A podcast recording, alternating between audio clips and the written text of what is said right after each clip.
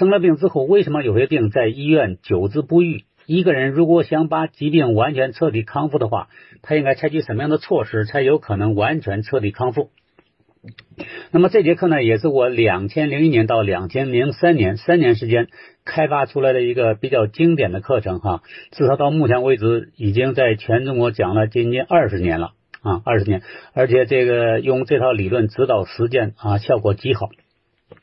当然，由于我们晚上晚上这个课程啊，它不能放动画，也不能展示幻灯片，不能展示图片，所以完全用语言来表达，所以它这个呃表达的形式呢，和现场听啊还是有很大的不同的哈。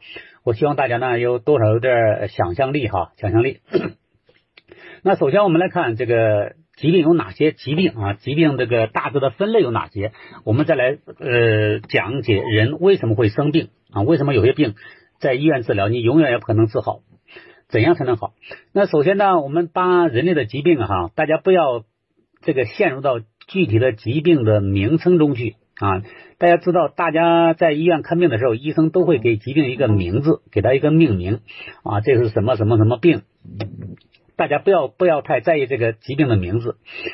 所有的疾病大致哈可以归那么三大类。人类的疾病呢，可以归这么三大类。那么第一大类疾病呢，就是我们讲的先天性疾病啊，包括这个遗传性疾病，就一出生下来就有的，你比如先天性的各种各样的残疾这样的。那么这个呢，我们就先不管它了啊，这个实验当中没办法，先天性疾病或者这个遗传性的疾病，这是一大类啊，这是一大类。那么第二大类疾病呢，叫感染类的疾病。什么叫感染类疾病呢？比如说，我们生活在这个世界哈，我们总是被周围的各种各样的致病微生物啊所包围。我们呼吸的呼吸的每一口空气啊，吃的每一口饭里面都有大量的细菌、病毒、真菌等等那些致病微生物啊。有时候能看得见，有时候我们看不见。所以，我们生活这个环境是大量的致病微生物的啊。这是体外的，体内当然也有各种各样的致病微生物。那么一个人当免疫力低的时候，这些致病微生物呢，在身体内部呢，啊，就会造成这个感染的爆发啊。这一类疾病呢，叫感染类的疾病。也就是说，我们身体当免疫力低下的时候啊，被致病微生物感染，这这类疾病叫感染的疾病。像大家熟悉的感冒啊啊，包括现在流行的新冠病毒啊啊，埃博拉病毒啊啊，这个肝炎呐、结核啊等等。像女性的呃 HPV 病毒感染啊，容易引发这个宫颈癌的这个 HPV 病毒，任何感染啊，这个不管它叫什么名字，叫什么病毒，病毒的亚型，不管细菌、真菌啊，这个细菌的杆状的、球状的、链状的没关系，不要纠结它的具体的名字，只要这个人是被致病微生物感染的疾病啊，里面当然包含着传染性疾病。这就属于归到一大类，叫感染类疾病。所有的感染类疾病，大家记住原因只有一个：第一个呢是有病因，有致病微生物；第二个呢是因为你免疫力低。光有致病微生物，如果你免疫力足够强大，你也不用担心。好，这是我们讲的一个外因，一个内因。这是这个第二大类疾病，叫感染类疾病。刚才讲了，第一大类疾病呢是这个先天性疾病和这个遗传性疾病，第二大类疾病是感染类疾病。感染类疾病里面呢。还包含着传染性疾病。那么今天晚上我重点讲的是第三大类疾病。第三大类疾病是什么疾病呢？就是那些我们俗称的生活方式疾病。那么什么叫生活方式疾病呢？就是不健康的生活方式对身体带来的伤害啊。那么这样呃得了病就叫生活方式疾病。那生活方式疾病呢？因为这些疾病都是长期的不健康的生活方式一点一点积累起来的啊，最后有一个总爆发。那这呢，我们一般会把它叫成什么呢？叫成慢性病啊。慢性病的第一个呢，是它发病这个周期非常长啊，就要积累很多年才能表现出疾病的状态。这第一个。第二个呢，在医院治疗的时候呢。就很难像感染的疾病那样啊，几天吃抗生素可能就好了，得到极大的好转，甚至完全康复。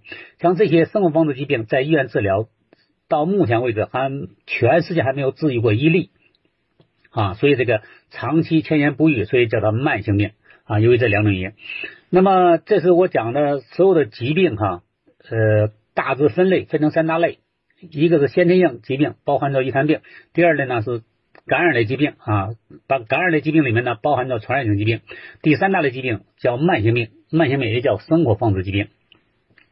那么今天晚上我重点讲一下这个慢性病是怎么来的，为什么在医院治疗不可能治愈，医院是怎么治疗的？啊，一个人如果得了慢性病之后，他想完全彻底好的话，应该怎样才能彻底好？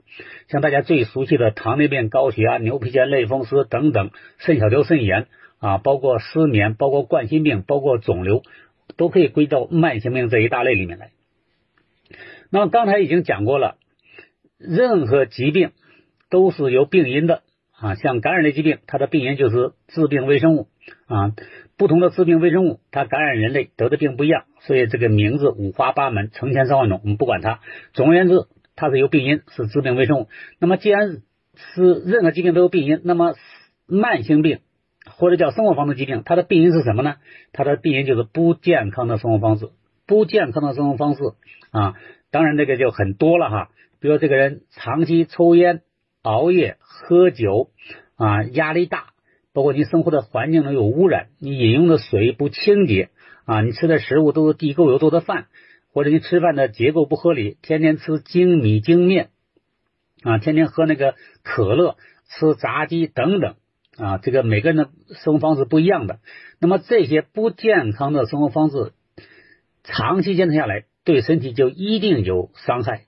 啊，那么这样讲的话太笼统了，大家可能没有什么感觉哈。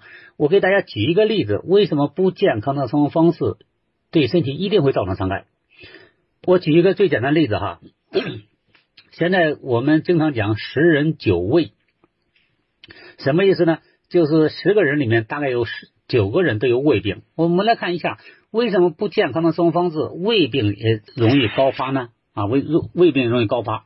那么讲到这儿呢，我就插播一下哈，在中国的十大恶性肿瘤里面，其中有五大恶性肿瘤，啊，就占了一半，都是消化器官肿瘤，比如说食道癌呀、胃癌、结直肠癌等等啊，包括肝癌。那我们来看一下，为什么这个十大恶性肿瘤里面消化系统肿瘤啊这个高发？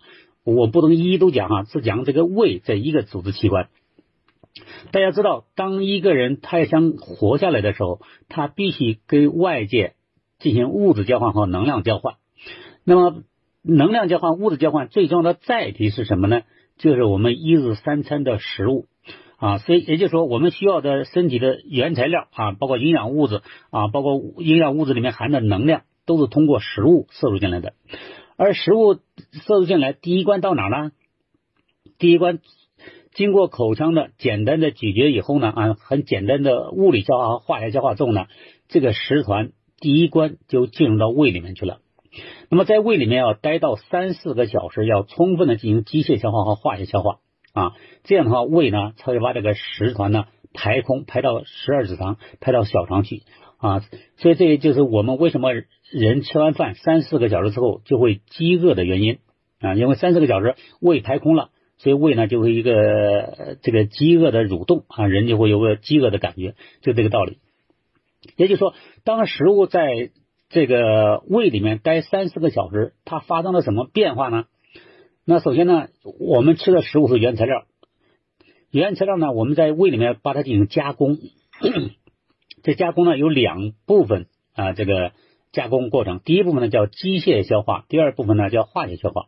机械消化呢，就是胃就不停的蠕动啊，蠕动，那。这个这个，大家想象胃是一个袋子一样啊，一我们吃的饭进入这个袋子，但这是肌肉性的袋子哈，它不停的蠕动，就相当于什么呢？就不停的在食团在胃里面翻滚。那这样的话，它有一个机械的一个研磨的功能。那这样的话，就会把大的变成小的，大的变成小的之后呢，我们胃呢还分泌大量的消化液，其中最主要的一个消化液的成分是什么呢？就是这个胃酸。这个胃酸呢，那么就会。把那些胃已经机械消化过的啊，那小的食团呢，颗粒呢，进一步消化啊，进一步消化。那所以它分这个物理消化和化学消化。那么这个我们来讲一下，为什么这个呃不健康的生活方式啊，不健康的生活方式，包括你饥一顿饱一顿，也是一种不健康的生活方式啊。包括你吃夜宵啊，很晚还吃夜宵，都是不健康的生活方式。我们来看为什么就容易得胃病呢？啊，得胃病呢？刚才讲了，胃是一个容纳这个呃食物的一个袋状的结构啊，呃，它不是完全是一个袋子，它因为还有呃分泌大量的消化液，其中有一个消化液呢叫胃酸。这个胃酸有多酸呢？给大家讲一下啊，大家如果在呃中学学过化学的话，都知道这个有个酸碱度的概念啊啊酸。那么酸呢是最酸呢是 pH 值是一，然后那么最碱呢 pH 值是是十四。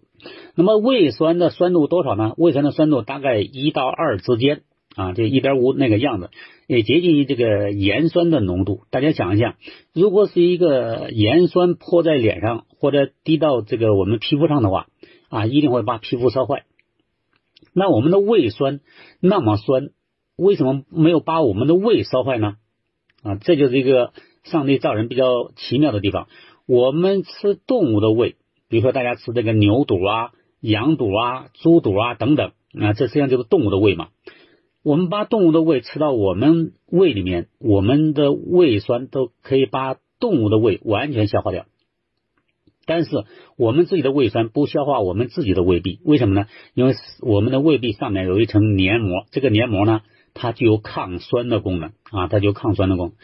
那么这是我们讲的，我们胃的呃黏膜哈是这样有抗酸的功能，也就是说我们胃酸分泌的胃酸可以这个溶解呃别的动物的胃，但自己的胃胃呢啊不会被自己的胃酸所溶解，是因为有一层这个胃的黏膜具有抗酸的功能。那么这个大家想想，当一个人如果你饮食不规律的时候，不规律的时候什么意思呢？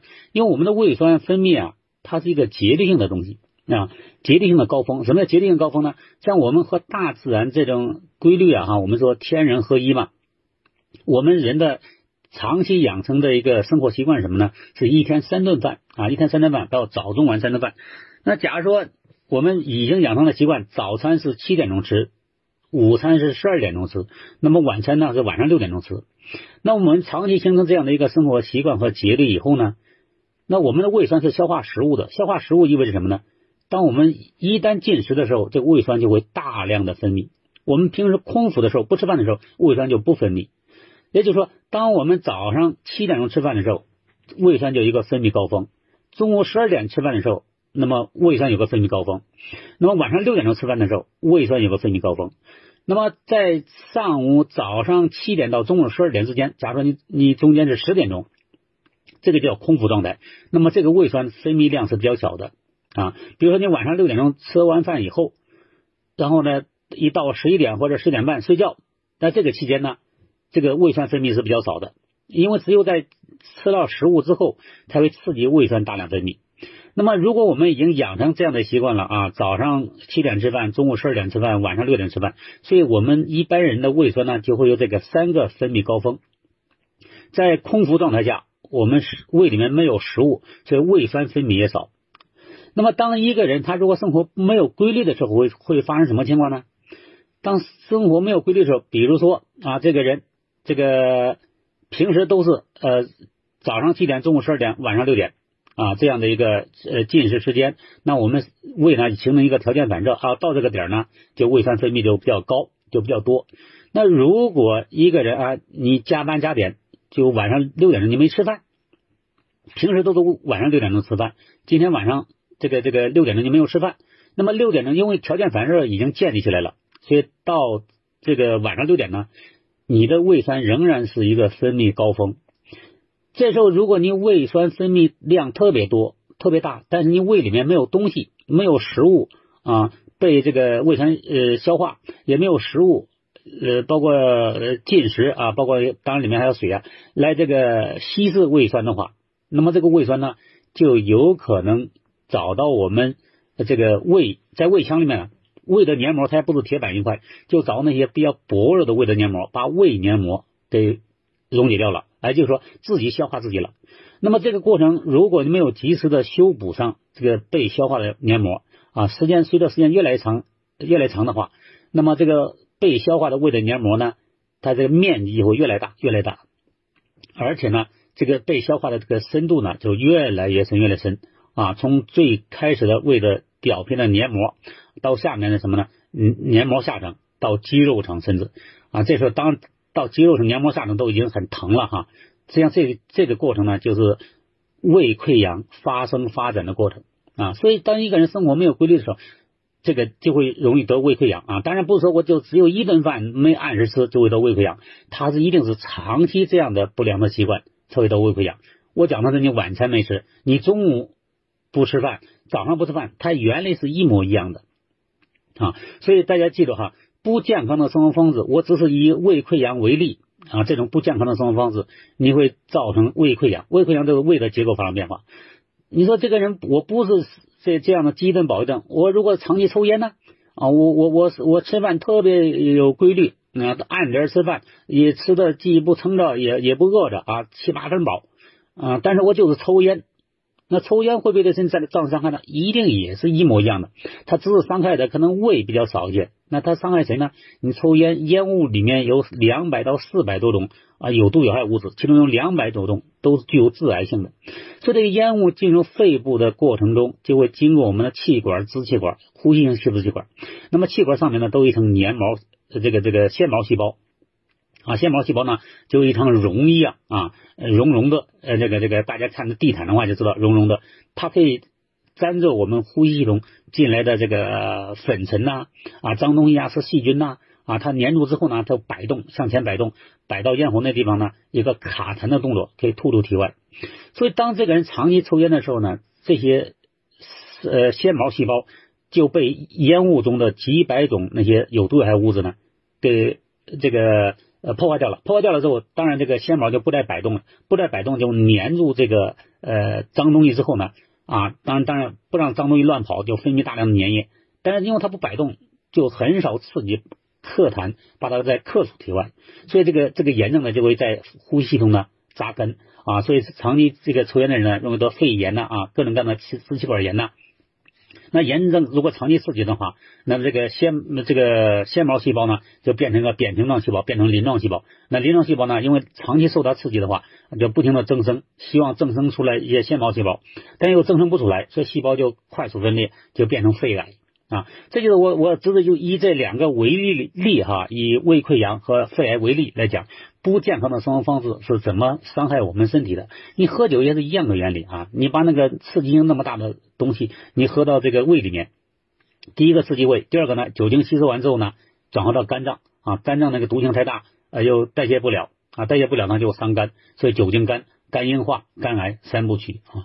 所以不健康的生活方式对我们身体的影响。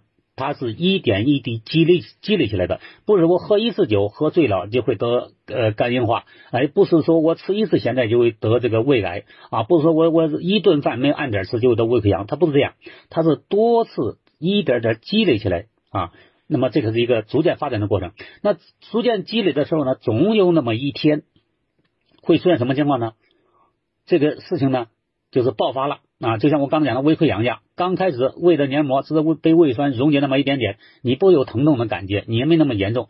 但是如果啊，这个积累积累，最后这个黏膜层、黏膜下层、最后肌肉层都弄通了啊，就三层结构都通了，那这个可能就胃穿孔了。这时候怎么突然胃穿孔了呢？怎么突然吃药胃穿孔了？突然喝了一次酒怎么胃穿孔了呢？你想胃原来那么厚，那么多保护层，怎么喝一次药就会胃穿孔呢？它一定是那地方已经多少年。啊，已经被这个这个腐蚀的差不多了啊！你喝这支酒或者吃这支药造成的胃穿孔，只是压制骆驼的最后一根稻草而已。所以慢性病它的过疾病的发病的过程是非常缓慢的，但是它最后表现出来的时候是突然表现出来的。这就是很多人什么昨天还好好的，怎么突然就冠心病发作去世了呢？啊，怎么突然就脑溢血了呢？他不是突然脑血，是这血管可能早就这个硬化了，硬化了好多年了啊！就是这个情绪波动啊，这个喝了酒啊，这个熬了夜啊，啊，血管在爆裂。这个慢性病会突然这个爆发，但是慢性病的形成过程是一个缓慢的、长期的形成过程啊，这是一个。那么明白这个逻辑之后，我们再来看，当一个人到医院去确诊疾病的时候啊，我们知道到医院看病，你得先诊断后治疗嘛。诊断疾病的时候，也就是当医生给你一个结论的时候，这个叫什么什么病啊？叫什么病？大家都知道，给一个病名，给疾病一个命名。当医生一旦给你诊断出来某种某种病，我讲的都是咱们讲的生活方式疾病啊，也叫慢性病。这个病大家记住，已经是结果了。任何慢性病病名，它的确诊、它的诊断都是结果。大家记住，任何疾病医生给你的名字都是结果。那既然是结果的话，我们知道这个结果是一个最终表现嘛？既然是结果的话，它上有一定原因的嘛？那么这个人为什么糖尿病是个结果，高血压是结果，牛皮癣是结果，类风湿是结果，肿瘤是结果，冠心病是结果啊？所以大家记得啊，任何疾病、慢性病都是结果。那既然是结果的话，知道你得冠心病了，知道你高血压了、糖尿病了，必须得搞清楚这个结果怎么来的。既然它这个结果从哪来的呢？一定往上游倒，上游一定有不健康的生活方式啊，只是不同的呃生活方式导致的疾病不一样。刚讲了，你长期抽烟容易在消呃呼吸系统上导致疾病，你饮食不规律啊，饮食不安全容易表现在消化系统上。啊，所以不同的生活方式，呃，不同的不健康的生活方式，它导致的疾病是不一样的。不管怎么样，只要医生把这个疾病给你命名出来，所以你的第一个工作不是问医生我吃什么药，而是请医生帮你找一下你为什么得这种疾病，帮医生尽可能的找出来你得这个疾病的。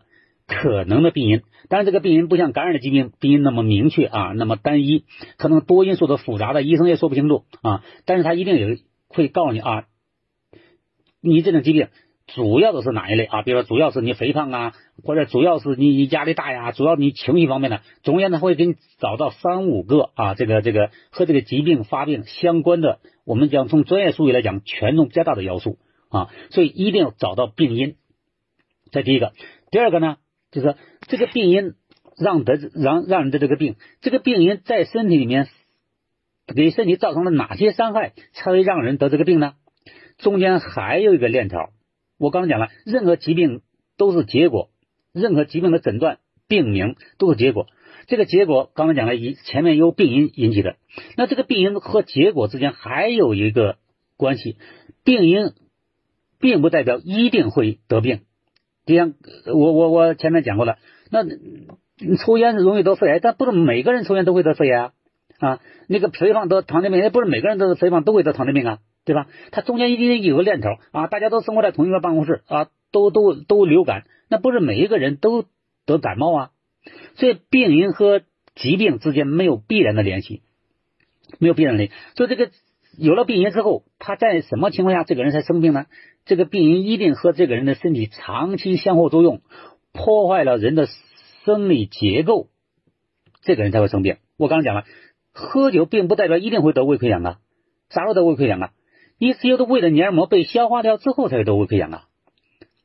所以这个大家记住哈，疾病因和疾病没有必然联系，只有病因和身体长期长期相互作用，破坏了人的生理结构以后。结构发生变化之后，人的生理功能才会发生变化。人的生理功能发生变化，就是所谓的症状才会表现出来啊。所谓症状就是疾病了嘛，哈，才会表现出来。所以大家记得，一个人生病的话，它是这样的一个逻辑关系。什么是疾病呢？是在病因作用下身体结构的破坏，然后导致的生理功能的变化或丧失叫疾病。生理功能变化丧失了，当然这个人就很难受了，就觉得自己有病了，到医院看病去了嘛。那到医院看病去了，医生哎，这个不能吃，不能喝了，体温也升高了，这都是结果嘛？医生找啊，为什么这个样子啊？帮你分一下原因啊，找一下可能原因。但是身体内部的这个结构变化，我们经常忽视掉，我们经常忽略掉啊。为什么？比如说这个人得糖尿病，医生说哎，这个这个这个可能是你你你肥胖啊，压力大有关系啊。那么我们把病人找出来了，肥胖压力大。为什么会得糖尿病？因为不是每个人胖都得糖尿病啊。我们必须得搞清楚，之所以你胖，你得糖尿病，是因为你的身体里面那些胰岛细胞遭到破坏了，也就胰岛的结构遭到破坏了。所以你除了在减肥的同时，你必须把一个很重要的一个功课放在哪呢？放在我修复受损的胰岛。你要是一个胃溃疡的患者的话，你除了吃药，然后抑制胃酸分泌。胃酸少分泌，少分泌就对溃疡面刺激就小了嘛，你没那么难受了啊，这叫对症治疗。除了对症治疗之外，你必须采取一个措施，什么措施呢？我把在溃疡面给它完全愈合掉，这才是真正的完全康复啊。所以我讲的这个所有的慢性病患者在医院治疗，为什么嗯不可能完全治愈？因为他只只在只治疗疾病，治疗疾病有两个环节：第一个消除病因，第二个修复我们这个病因曾经带来的身体结构的伤害。但是患者到医院治疗慢性病的时候呢，他只是采取了对症治疗措施，只是吃了药之后把症状给压制下来了，把症状给减轻了。但是症状上游的引起症状变化那个身体的结构的变化，这个这个环节他是没有做，没有做的话，这个病就不可能完全彻底好，完全彻底好。所以一个慢性病患者他想完全康复的话，除了吃药，大家记住，任何慢性病，所有的慢性病。吃药治疗都是对症治疗，既然对症治疗，大家知道中国老百姓经常讲啊，治标不治本，对症治疗就是治标，治标就是没治到本，你没治到本就不可能完全彻底康复。所以一个人要想完全彻底康复康复的话，必须标本兼治。怎么标本兼治呢？就是吃药治标的同时，我必须把这个标上游这个最根本的原因，就是身体结构的变化，我把它修复掉。那么这个结构的变化靠什么修复呢？那就看我们身体结构怎么来的。我们任何人任何结构都是我们吃饭长出来的，而饭里面只有两类东西，一类是人类需要的各种各样的营养素，一类是没用的食物残渣。食物中的营养素变成身体的组成成分，食物残渣变成大便排出体外。也就是说，我们身体的每一个结构都是营养素组成的。所以，任何人有了病之后，他必须强化营养素来修复身体的内部的结构的变化。我不管内部结构变化是在器官水平上、组织水平上，还是细胞水平上。总而言之，你想修复这个结构，不管是宏观的还是微观的，没有营养素，你的结构就根本就不可能修复。没有营养素参与，结构不能修复。那么，这个你的指标的正常，都是药物带来的假象。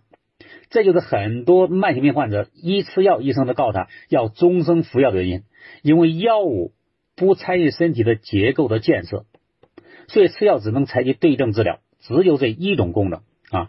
所以这就是为什么这个慢性病在医院永远治不好的原因，因为他只做了这个吃药啊，这个这个这个措施，而吃药呢只能采取对症治疗的措施，而没有既没有消除。这个慢性病病因也没有参与慢性病病因导致的身体结构的这个这个修复啊，所以这就是为什么这个吃药看着哎血压很快正常了啊，吃了药半个小时一个小时血压都正常了，血糖也正常了。但是我们都知道，你的糖尿病、你的高血压，几十年的病不可能吃了药一两个小时就好了，对吧？啊，所以一个人如果想完全彻底康复的话，我们不能把信心用错了方向。除了配合医院正规治疗之外，你必须把。百分之五十的精力放在改变生活方式，再把另外的百分之五十的精力放在修复我们身体的结构。那么结构刚才讲了，你不管哪个结构发生了什么样的变化，所有的结构它的原材料都是什么东西呢？最核心的原材料就是蛋白质，因为是我们身体每一个活的东西，包括死的东西啊，包括你的皮屑，包括你的头发，包括你的指甲，都是蛋白质组成的啊。所以这个对这个。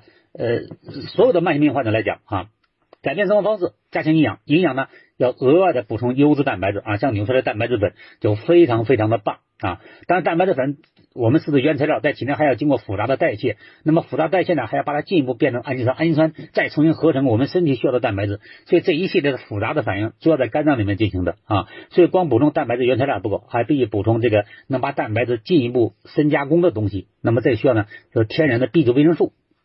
啊，当然还有大量的维生素 C 哈，维生素 C 这些最基本的营养素要加上啊。当然，不同的慢性病需要的营养素的组合是不一样啊，也也不是今天晚上我们要能展开讲的啊。你比如说你是心脑血管疾病患者啊，绝大部分表现在这个呃血管的这个狭窄啊，血管的动脉粥样硬化斑块，你可能要把深海硅油啊，像卵磷脂都要加上啊，都要再加上啊。这个将来以后我们在呃更多的这个这个专题课程里面再讲吧哈。这是我给大家呃分享的哈。呃，关于这个呃慢性病哈，慢性病的话题，那么我再把这个逻辑关系再总结一下哈。任何疾病，疾病怎么来的呢？疾病一定有病因 啊，这是不同的疾病可能病因不一样啊。有的病因是明确的，像感染的疾病病因是明确的，像生活方式疾病病因是模糊的、复杂的啊，是长期慢性积累过来的。任何疾病都有病因，那么病因呢，并不一定会导致疾病，有病因并不一定会生病。那病因在什么情况下才会生病呢？只有病因和身体长期相互作用的时候，然后对身体的结构造成了破坏。那么结构遭到破坏之后，那么这个人的生理功能一定会发生变化啊。生理功能发生变化就从正常不正常吧。这时候难受状态表现出来，这时候发现自己有病了，到医院看病，医生给我们一个名字啊，是这样的一个过程。疾病是在病因作用下的身体结构的破坏，然后导致的生理功能的变化或丧失。那么这个病怎么才能好呢？所谓的病好，就是生理功能恢复到生病之前的状态，生理功能恢复到得病之前的健康状态，就叫疾病好了，就叫完全康复了。当我们想恢复这个真正生理功能的时候，刚讲了，生理功能的变化都是结果了，是最后的表现，所以我们必须在它的上游采取措施。而功能的上游有两个要素，第一个呢是不健康的生活方式。所以一个人要想好的话，不管你是什么慢性病哈，要想好的话，第一个回到健康的生活方式。那么这样的生活，这个不健康的生活方式，它怎么导致的疾病呢？因为导致了身体内部身体结构的变化。所以第二个重点就是放在修复我们身体的结构上。这个结构发生什么变化，变化怎么变的，大家先不用管，你只记住一条就可以了。我们身体的结构都是营养素组成的，所以想要恢复身体的结构的话，必须给我们身体供应。这个身体结构的原材料，结构原材料里面最核心的、最重要的就是蛋白质啊，所以像建议大家呢要补充优质蛋白质啊，像纽崔莱蛋白质粉就非常非常的棒啊。所以这个营养素是健康的物质基础，我在呃不同场合都强调过这个概念啊，这个概念我已经讲过了二十多年了。营养素是健康的物质基础，什么叫物质基础呢？有没有基础，其他都不存在。啊，就像我们讲的这个这个呃呃呃基础建设一样，什么叫基础建设？像道路就是基础建设，像能源都是基础啊。你再有钱，如果没有道路，你出不了门啊。如果没有能源啊，就没有没有没有电，什么东西？这我们生活在原始社会啊，这都叫基础建设啊。像国家的命脉，就农业是基础。你再体面，你再高的级别，你吃不饱饭。你就会当乞丐去，所以农业吃饱饭就是我们的基础，所以基础都是最重要的东西，叫基础。所以营养素对我们人体来讲，它是我们健康的物质基础。我讲的是比较雅，老百姓讲的就是人是铁，饭是钢，一顿不吃心里慌。啊，那吃饭吃什么呢？就吃饭里面的营养素的，因为饭里面的另一类东西就是没用的食物残渣，变成大便排出体外啊。所以这个营养素是健康的物质基础。不管你做什么治疗，做中医治疗，做西医治疗，不管你找什么级别的医生给你看病，都要记住，没有营养素做支持，谁都拿你没办法，谁都不能把你的病治好啊。包括外科，外科手术做的再漂亮，伤口愈合是你自己的事儿，不是医生的功劳。啊，你营养素充足了，伤口愈合的好，愈合的快，不留疤痕啊。如果你你你你天天吃药的话，伤口一定化脓，就那么简单啊。你没有营养素，永远长不出来这个新生组织啊。所以这个今天晚这个今天晚上关于这个慢性病话题啊，就给大家分享这么多，呃，这个受到了很大的限。